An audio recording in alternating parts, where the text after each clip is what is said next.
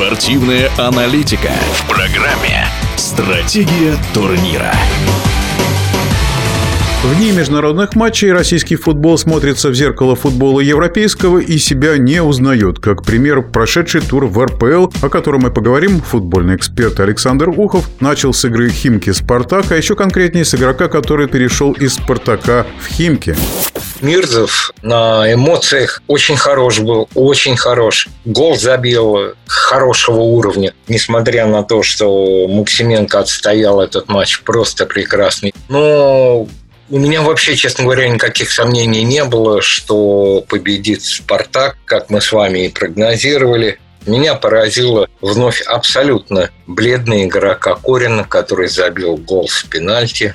И «Спартак» вышел на эту игру без пяти основных игроков. Не было Жиго, не было Джики, не было Урунова, не было Бакаева и не было нашего с вами любимца Соболева – Наверное, теперь надо говорить о судействе. Я был поражен судейством. Когда завалили Понсе, просто уложили на зеленое поле, пенальти не было. А потом в менее безобидной ситуации поставлен пенальти. У меня такое ощущение, что Левников посмотрел в перерыве видеофрагмент с этим нарушением на Понсе и в ответку дал пенальти. Так вообще не делается. Это судейство, вообще судейство в этом туре было далеко не самым лучшим. Тут, наверное, матч... Да, наверное, надо сказать два слова о новичке, которого так Спартак рекламировал, который сейчас в аренде, но он с правом выкупа. Это Мозесе. Ну вот из-за Мозеса был забит второй гол. И сказать, что он проявил себя очень хорошо, я так не могу. Но потенциал, конечно, у этого игрока сборной Нигерии очень сильный. Я подумал, что о судьях нельзя так сказать, что пока он смотрелся не очень хорошо, но потенциал сильный. Э, я по поводу матча Краснодар-Рубин, он вообще отдельная история. Совершенно непонятное судейство. Пенальти назначается после того, как, в общем-то, эпизод был не то что заигран, а игра уже в другую историю пошла. Рубин, кстати, подал не просто апелляцию, а подал протест и не на судейство, на судейство, как известно, у нас не принимаются протесты, а на нарушение регламента протокола проведения футбольных матчей детали, кого интересуют этого протеста, они всегда найдут. Это очень тонкая материя, но судейство было просто безобразное. Второй гол, который был забит Краснодаром, этим шведом Олсоном, ну это просто фантастика. Ну просто фантастика. Защитник Рубина, да, он, наверное, не прав, пошел между двумя игроками Краснодара, прокинул мимо них мяч, выбегает, его хватают за майку, он, естественно, теряет равновесие, он не падает.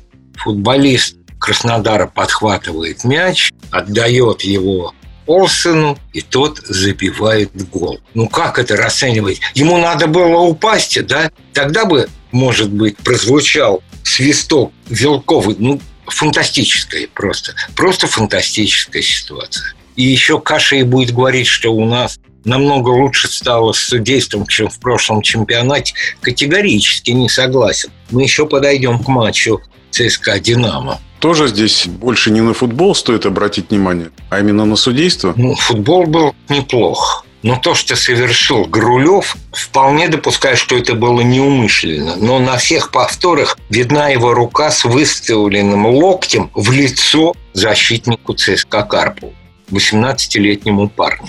Перелом носа, сотрясение мозга и желтая карточка. Но это вписывается в рамки фэрплей. Ну, давайте брать пример с хоккея. Игрок нарушил правила. Удаление на две минуты. Подъезжает капитан и показывает, что не просто было нарушение, а пошла кровь. Автоматически пять минут.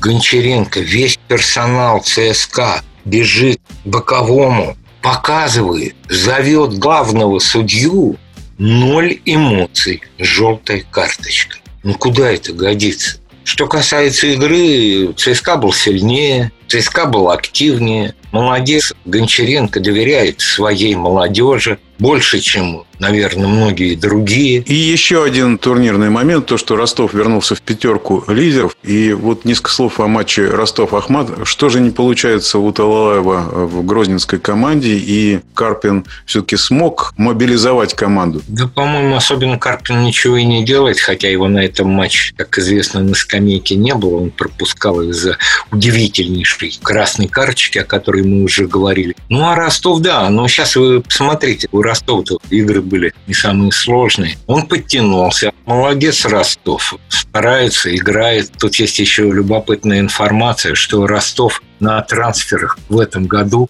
заработал. Вообще тут смешно, конечно. Год, пандемия, там экономика там тормозит. В футболе все в порядке. Нынешний сезон по закупкам второй за последние десятилетия. Почему это вспомнил, говоря о Ростове? Потому что Ростов оказался одним из тех редких клубов, который на продажах и покупках попал в плюс, между прочим. И в заключение о Талалаеве. Тренер, он амбициозный, и каждое поражение его команды для него это настоящий удар. Ахмат играл неплохо, но Ростов так понесся. Очень здорово сыграл Еременко. Очень здорово. Мне так понравилось. А что касается Талалаева, начинаю переживать за его судьбу. Тем более следующий матч такой будет очень принципиальный. Они будут биться с Уфой. Уфа будет биться до последнего. Кстати, Уфа против Локомотива под руководством Рахимова. Ну, просто молодцы. Это был лишь эпизод подкаста с первым вице-президентом Федерации спортивных журналистов России Александром Уховым. Стратегия турнира.